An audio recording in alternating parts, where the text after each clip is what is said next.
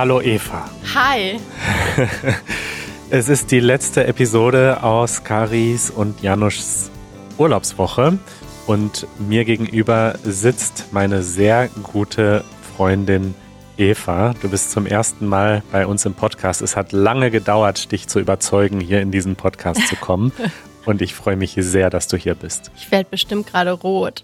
es ist so schön, in meinem Lieblingspodcast zu Gast zu sein. Hallo an alle da draußen. Ja, Eva, wir haben uns kennengelernt vor vielen Jahren. Wann war das? 2009 muss das gewesen sein, ungefähr. Denn dort habe ich mein Studium in Kiel begonnen. Und wir haben uns in Kiel kennengelernt, deiner Heimatstadt. Richtig. Allerdings nicht über Studium, du hast damals noch gar nicht studiert. Nein. Äh, sondern über eine gemeinsame Freundin, Nora. Nora. Die Hallo, auch Nora. schon im Podcast war. ja, und ähm, ja, vielleicht, also wir wollen gleich über das Thema Freundschaften sprechen. Äh, deswegen können wir vielleicht kurz erzählen, wie wir uns kennengelernt haben. Ja.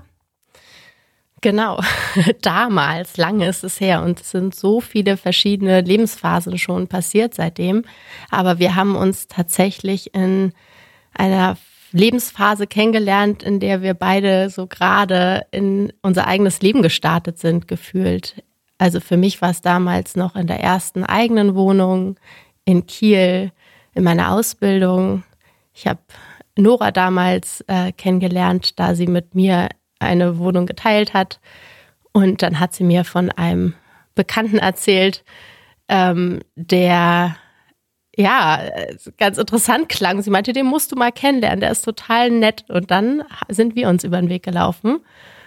Ja, und äh, ich glaube, seitdem ja, unsere Reise da angefangen hat, sind so ziemlich alle möglichen Sachen passiert, die im Leben passieren können. Das stimmt. Wir haben schon zusammen gearbeitet. Wir haben einen großen gemeinsamen Freundeskreis mittlerweile. Wir haben viele Umzüge zusammen gemacht. Wir Ja. haben sogar eine Zeit lang mehrere Jahre zusammen gelebt in einer WG In Berlin. in Berlin. Ich bin mittlerweile Patenonkel deines Kindes. Richtig. Also es hat sich eine sehr schöne und enge Freundschaft entwickelt. Mhm. Und ja, als wir überlegt haben, worüber wir heute sprechen, haben wir gedacht, das passt perfekt. Nicht nur, weil wir beste Freunde sind, sondern auch, weil das äh, vergangenes, vergangenen Sonntag das Thema in unserem Easy German Video war. Und da habe ich, als ich die Kommentare gelesen habe, wieder gemerkt, dass das ein Thema ist, was gerade für Menschen, die nach Deutschland kommen oder generell vielleicht an einen neuen Ort kommen, einfach schwierig ist. Und deswegen machen wir das heute nochmal zu unserem Thema der Woche. Und ich sage nochmal, denn wir haben tatsächlich schon mehrere Videos zu dem Thema gemacht und auch schon eine Podcast-Episode. Episode 28 war das, schon ein bisschen her. Wir verlinken das alles in den Show Notes, aber ich finde es spannend, wenn wir heute nochmal darüber sprechen.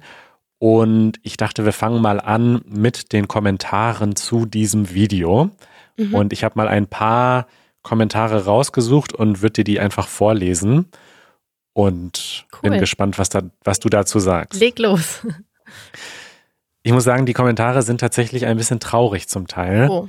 Zum Beispiel schreibt Ella, ich bin seit fünf Jahren in Deutschland, aber ich habe hier keine Freunde. Ich denke, je älter man wird, desto schwerer ist es, einen Freund zu finden. Hm. oh, das ist wirklich traurig. Gleich als äh, Startkommentar.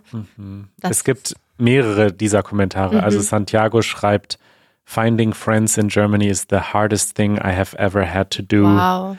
Okay. Und ähm, ja, viele Leute schreiben, dass es ihnen schwerfällt, Freunde zu finden. Und tatsächlich, wir haben das auch früher schon in, äh, besprochen. Also viele Freunde in Deutschland haben ihre Freunde so aus der Schule, oder? Oder aus der Schulzeit. Trifft bei mir gar nicht unbedingt so zu. Ich weiß, dass es häufig gesagt wird, dass sich die Freundeskreise schon früh definieren und man dabei bleibt. Ich glaube, das ist Typsache ähm, und von der Lebenssituation auch abhängig. Wir haben es ja beide erlebt, dass wir auch äh, weggezogen sind aus unserer Heimatstadt häufig neu angefangen haben an anderen Orten der Welt und dadurch ist man vielleicht, wenn man das früh schon macht, auch ganz anders offen, was neue Lebenskreise angeht. Und ähm, ich kann das von mir gar nicht behaupten, dass ich einen festen Freundeskreis noch aus der Schulzeit habe. Bei mir war es eher zum Beispiel der Sport, der mich überall ähm, begleitet hat. Ich habe lange Basketball gespielt, seit ich zwölf bin. Und die Mannschaften, die ich äh, da, wo ich gelebt habe, dann kennengelernt habe, das war immer so ein Selbstläufer mhm. kann man sagen, äh, dass man da eine in einem Teamsport natürlich auch eine große Auswahl an, an Menschen trifft, ähm, die man, ja, die zu Freundschaften führen, auch über den Sport. Und ja, mhm. das äh, kann ich tatsächlich äh, nur jedem empfehlen, der nicht ganz sportmüde ist, sich vielleicht einen Mannschaftssport zu suchen. Wie macht man das denn ganz konkret? Also wenn du dann in eine neue Stadt gekommen bist, hast du gegoogelt Basketballvereine und bist dann dahin gegangen. Also sag ja. mal ganz konkret, wie, mach, wie hast du das gemacht? Ähm, es ist eine super Frage, weil schon so fing es an, dass ich, äh, als ich nach Berlin gegangen bin, äh, eine Freundin hatte aus meinem alten Basketballteam in Kiel, die hier gelebt hat und auch gesagt hat, sie hat so wieder Lust, äh, wieder anzufangen, Basketball zu spielen. Ja. Und ähm, dann sind wir ähm, also zusammen wieder haben wir uns ein neues Team gesucht. Klar kann man das äh, im Internet erstmal googeln. In einer Stadt wie Berlin findet man unglaublich viele Basketballteams. Ich kann mir vorstellen, dass es bei anderen Sportarten auch so ist. Ähm, fast in jedem Bezirk in Berlin gibt es eine eigene Mannschaft äh, oder ein, ein Sportverein. Und dann äh, geht man hin, macht ein Probetraining guckt, wie der Vibe ist, guckt, ob man sich äh, gut fühlt. Ähm, manchmal gibt man denen auch zwei, drei Anläufe und ähm, kann auch meistens in einem Sportverein mehrere Teams äh, austesten.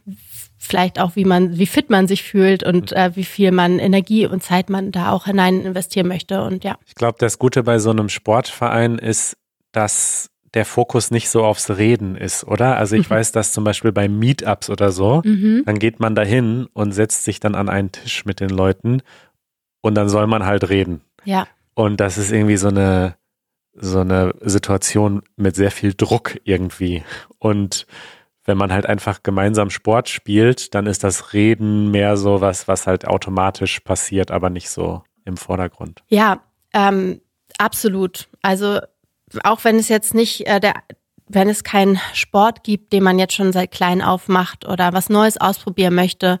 Ich habe zum Beispiel jetzt in den letzten Jahren ähm, bin ich häufiger wieder ähm, tanzen gegangen und da ist es ja auch sehr anonym. Man geht alleine hin in Tanzkurse, man im einfachsten Fall kommt drauf an, welche Tanzkurse, aber äh, es gibt äh, von äh, Fitnessstudios Angebote, wo man in Kurse gehen kann und da macht vorne jemand die Bewegung und du machst sie einfach nach. Es ist sehr stumpfsinnig, aber funktioniert. Aber man hat auf jeden Fall die Motivation rauszugehen und unter Menschen zu kommen gerade ist es natürlich schwierig. Also das äh, will ich ja. gar nicht absprechen, dass das auch eine besondere Situation ist, wo man dann vielleicht auf draußen Kurse ausweichen muss oder oder. Hm. Ich lese dir noch zwei andere Kommentare vor. Gerne. Und zwar schreibt Mira, das, worüber hier gesprochen wird, also in dem Video, sind eher Kumpels, nicht Freunde. Es ist absolut unrealistisch, 20 bis 30 wirkliche Freunde zu haben. Und Darian schreibt auch, der Unterschied zwischen Freunden und Kumpels ist so groß wie der Abstand zwischen Himmel und Erde. Hm. Also das ist eine interessante Untersch Unterscheidung. Wann ist jemand ein Freund oder eine Freundin und wann ist jemand ein Kumpel? Ich kann mir vorstellen, dass es für jemanden interessant sein kann, der eine neue Sprache spricht, das auch definieren zu wollen durch das Wort Freunde alleine wenn man jemanden vorstellen möchte, das ist mein Freund oder meine Freundin ähm, oder mein Kumpel oder Kompane, aber ich persönlich finde das überhaupt gar nicht so wichtig. Ähm, für mich ist Freundschaft etwas, wo man etwas teilen kann. Und teilen, damit meine ich ähm, nicht nur Lebensphasen oder Momente, sondern auch Gefühle. Man kann äh, Glück teilen, man kann aber auch ähm, schwierige Momente teilen Man kann sich über ein, äh, wie wir gerade besprochen haben, über Sport äh, äh, etwas teilen, ein gemeinsames Erlebnis, ähm, über eine Aktivität. Auch die Arbeit, die man zusammen teilt, kann etwas sein, was einen zusammenkommen lässt und eine Freundschaft entstehen lässt, ein Kontakt.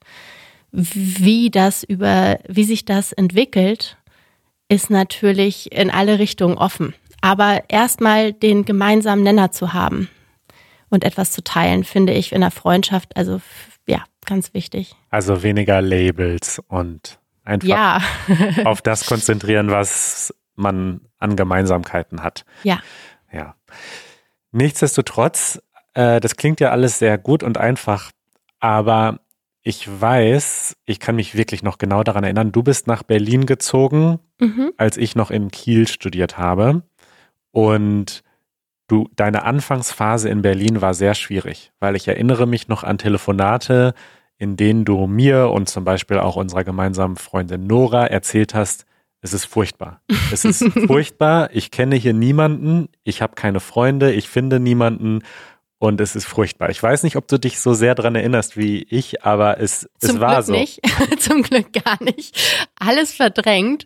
Ähm, wunderbar. Will das aber gar nicht abstreiten. Bestimmt, bestimmt. Und ich glaube, das ist super wichtig, sich auch mal das zuzulassen und sich auch mal einzugestehen, dass es gerade total schlecht ist und keinen Spaß bringt, man vielleicht zu viel alleine ist.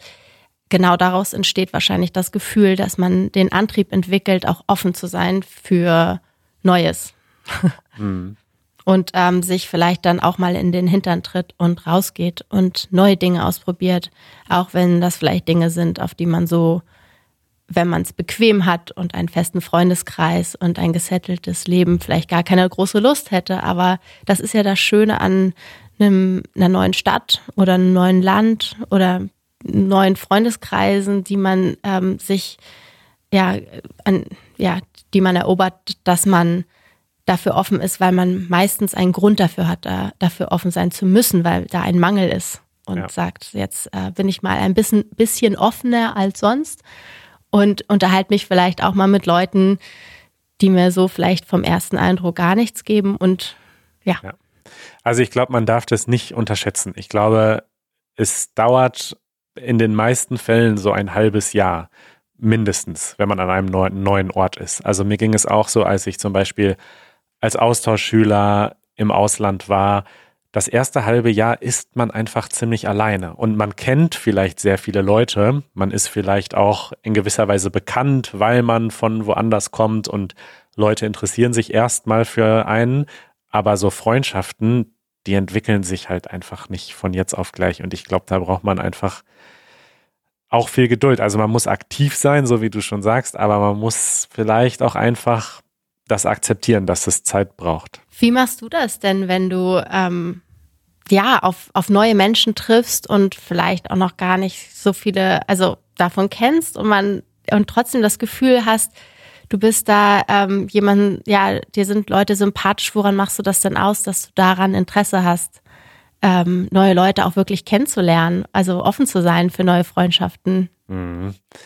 Ja, bei mir ist das schwierig, weil ich auch sehr gerne wirklich alleine bin. Also ich habe diese Einsamkeitsphasen auch immer total genossen. Ich kann mich immer noch sehr gut daran erinnern, äh, als ich zum Beispiel als Austauschschüler in den USA war. Ich habe mich wirklich einsam gefühlt am Anfang und ich habe das aber geliebt. Ich kann mich bis heute erinnern an diese Spaziergänge von und zur Schule und wie alleine ich irgendwie war und dass ich das aber total gemocht habe. Und dann gleichzeitig ist es natürlich schön und irgendwie auch notwendig, dass man irgendwann Freunde findet. Also einige Kommentare auf YouTube, nicht viele, aber ein paar Leute haben auch geschrieben, ich brauche gar keine Freunde. Und also das fällt mir einfach schwer, das zu glauben, dass man so ganz ohne Freundschaften, also vielleicht, wenn man anderweitig, wenn man eine sehr enge Beziehung zur Familie hat, aber man braucht ja den persönlichen Kontakt, oder? Ja, und wie schon gesagt, ich möchte auch Erlebnisse teilen können. Ja. So, Das geht nicht anders. Wir müssen uns mitteilen als Menschen. Ja, im Guten wie im Schlechten. Also wirklich auf beiden Seiten. Natürlich ähm, lieber im Guten, man dass sich aufeinander freuen, wenn man sich nach langer Zeit wieder sieht oder vielleicht auch im Eifer des Alltags nicht so häufig Zeit hat, sich zu sehen, aber trotzdem im Kontakt bleibt und dann auch eine Sehnsucht entwickelt und sich wirklich freut, ähm, mit jemandem wieder zusammenzutreffen und sich gegenseitig abzudaten und sich davon zu erzählen, was man erlebt hat, was man ja, dieses Mitteilungsbedürfnis, wie du sagst, ist einfach ja da bei jedem, glaube ich. Und wenn man das in verschiedener Form ähm, verarbeitet oder Wege findet, wie man das auch alleine ähm, in so Durststrecken dann auch ähm, übersteht, dass man zum Beispiel viel Tagebuch schreibt oder äh, anders äh, Dinge festhält, dann ist das sicherlich ein guter Coping-Mechanismus, aber ähm, noch schöner ist es doch, wenn man dann auch zurückblickend gemeinsame Erinnerungen teilt. Ja. Ja. Ähm, gemeinsame Feste gefeiert hat, gemeinsame wichtige Meilensteine im Leben äh, zusammen erleben durfte. Und ich muss sagen, im Rückblick ist es auch das, was die besten Freundschaften bei mir ausmachen, dass äh, die Teil hatten an diesen Erlebnissen in meinem Leben. Ja, Eva, also einen super guten Tipp hast du ja schon gegeben zum Freunde finden. Das ist einfach Sport und in einen Sportverein gehen. Ähm, ich weiß aber, dass du noch ein paar andere gute Tipps hast, beziehungsweise im Moment gibt es ein Thema, was dich äh, sehr begeistert und da hast du mir vorhin schon erzählt, dass du darüber auch Freunde gefunden hast. Ja, tatsächlich. Es ist äh, ein Lifehack, wie man so schön sagt, um äh, rauszukommen und ein bisschen Abwechslung in den Alltag äh, zu bekommen. Ja. Ich muss dazu sagen, ich bin vor einiger Zeit ein bisschen außerhalb Berlins äh, rausgezogen und äh, das busy daily life, was man um sich herum so hatte in, im, innerhalb Berlins, das ist mir ein wenig abhanden gekommen nicht nur wegen des Kindes, sondern ähm, ja, weil die, weil die Welt um mich, um uns alle herum ja sehr viel ruhiger geworden ist. Und ähm, um neuen Input zu bekommen im Alltag, habe ich von jemandem gehört, der sich als Komparse in Berlin äh, geworben, äh, wie sagt man das, angemeldet hat. Ähm, auf verschiedenen Plattformen gibt es die Möglichkeit, in Berlin sich anzumelden. Erklär erstmal, was ein Komparse oder eine Komparsin ist. Gute Frage. Ich weiß gar nicht genau, wie man das ähm, erklären könnte. Nebendarsteller ist, glaube ich, ein anderes gutes Wort dafür. Wenn ein Film, eine Filmproduktion dreht und Darsteller im Hintergrund benötigt, ähm, ist es häufig so, dass sie für den jeweiligen Dreh Leute werben und ja nach Tagesgage bezahlen. Das sind kleine Auftritte, aber können auch größere Auftritte sein, die über mehrere Tage sich strecken. Besonders spannend wird es, wenn es ein historischer Dreh ist oder eine Produktion mit viel, viel Kostüm und man noch ähm, zusätzlich zu den Auftritten ähm, Fittings äh, bekommt und, also, und Maske und Fitting, Anproben. Fitting ist äh, eine Anprobe quasi der Kleidung. Genau. Und Komparsenrolle ist also quasi eine Schauspielrolle in der man nicht spricht, wo man zum Beispiel im Hintergrund durchs Bild läuft oder genau aus, ausgeblurrt, wie sagt man das? Äh, ähm, so verschwommen, verschwommen im, Hintergrund. im Hintergrund. Okay, aber die sind also natürlich man kommt wichtig. nicht groß raus dadurch. Es ist kein kein Ort, wo man jetzt seine Filmkarriere ankurbeln kann, was auch ähm, gar nicht mein Interesse wäre, sondern im Gegenteil. Ich finde es total spannend, einfach nur Teil eines Sets sein zu können und die Atmosphäre ähm, mitzubekommen, zusammen mit anderen Komparsen, die man dann dort kennenlernen kann. Ich hatte mal ähm, einen Auftritt äh, in einer anderen Stadt, wo wir mit einem Bus hingefahren wurden von 60 Leuten und alleine auf dieser Fahrt haben sich viele Kontakte geknüpft. Ich würde jetzt nicht sagen Freundschaften, aber man hat äh, auf jeden Fall viele Menschen kennenlernen dürfen und äh, Zeit miteinander verbracht. Ähm, und dann liegt es natürlich an einem, ob man ähm, diese Menschen nochmal wieder treffen möchte. Häufig werden Kontakte ausgetauscht, aber man ähm, trifft sich auch manchmal auf anderen Produktionen wieder und verbringt so wie ähnlich wie auf der Arbeit, die man hat, ja auch Zeit miteinander. Und ähm, besonders spannend ist dieser Ort einfach, weil man in verschiedene, also raus aus seinem Alltag verschiedene äh, Rollen kennenlernen darf und in verschiedene Zeiten abtauchen darf. Und sowas habe ich vorher noch nie gemacht. Ich habe mir immer gerne Sachen angeschaut als Zuschauer, aber nie selber äh, hatte ich das Bedürfnis, irgendwas auf die Beine zu stellen. Aber es ist wirklich eine tolle Atmosphäre und ja, ein, eine gute Abwechslung vom Alltag. Also da gibt es Agenturen, wo man sich quasi anmelden kann und die kontaktieren einen dann, wenn sie Komparsen genau. für einen Dreh suchen. Genau. Und dann fährt man dahin, verbringt einen ganzen Tag am Set. Mhm und kriegt ein Taschengeld. Also Richtig. reich wird man damit, glaube ich, auch nicht. Mm Aber es ist ein, ein Aufwandsentschädigung, ein tolles deutsches Wort, eine Aufwandsentschädigung. Stimmt, das ist wirklich ein gutes Wort. Man wird entschädigt für den Aufwand, den man hatte. Aber und tatsächlich ist es, äh, das können vielleicht die Zuhörer mit Kindern äh, gut nachvollziehen, wenn du einen Tag lang äh, Pause vom Kinderalltag hast, dann ist das wie Urlaub und ja. es ist das Gegenteil von einer Aufwandsentschädigung. Es ist eher ein, ähm, ja, ein, ein Urlaubstag, den man dadurch hat. Also das Gegenteil von Aufwand, das ist ein Abenteuer sozusagen, würdest du sagen. ja, oder auch Aufwand ist ja etwas Aktives und äh, das Gegenteil davon etwas Entspannendes, weil häufig sitzt man da auch stundenlang dann in einem Trailer, bis der Auftritt kommt und kann sich dann mit Sachen beschäftigen, zu denen man sonst nicht so kommt. Finde ich total spannend und total witzig, dass du das machst. Und ich glaube, das ist halt auch generell einfach ein guter Tipp, so Sachen zu suchen, die vielleicht so ein bisschen verrückt sind, aber also ich glaube, was das halt ausmacht, alle, die dahin gehen, mhm. sind ja wahrscheinlich alleine oder höchstens zu Richtig. zweit. Nee, tatsächlich häufig alleine, ja. Und zum Beispiel so ein Sportverein, da ist halt immer auch noch das Ding, den Sportverein gab es ja wahrscheinlich schon. Mhm. Und da gibt es ja wahrscheinlich schon Freundschaften. Und dann kommt man halt trotzdem so als Newcomer dazu.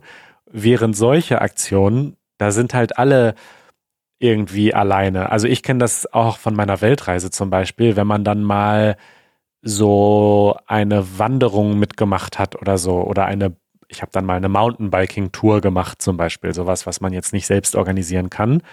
Und dann sind da halt zehn Leute, die sich alle nicht kennen und klar, mit denen bleibt man jetzt wahrscheinlich nicht für immer Freunde, aber man lernt halt Leute kennen. Vielleicht erinnert uns das auch alle einfach an eine Zeit, in der wir schon mal in eine Situation geschmissen wurden, wo wir neu waren und wo es uns wichtig war, Anschluss zu finden, wie in der Schulzeit, wie in ersten Hobbys, die man hatte. Und jetzt, wo wir älter werden, ist es ja auch so, dass wir ähm, mit Wohnungssuche und Familiengründung man auch ähm, das Bedürfnis hat, da Anschluss zu finden und man vielleicht ähnliche Strukturen nimmt wie früher. Ja, wie, wie, wie machst du das, dass du Freundschaften hältst, die vielleicht nicht in derselben Stadt stattfinden oder auch nicht in, der, in denselben Themen mehr in Berührung sind, wie, wie, so, wie sie sich gebildet hatten? Das ist ein sehr guter Punkt. Ich bin ehrlich gesagt ziemlich schlecht darin. Du, das stimmt nicht. Doch, mich bei, bei Menschen zu melden, regelmäßig, die jetzt zum Beispiel nicht gerade mehr in der, aktuell, in der gleichen Stadt sind, da bin ich sehr schlecht drin. Aber ich muss sagen, dass ich immer wieder gemerkt habe, dass das auch okay ist.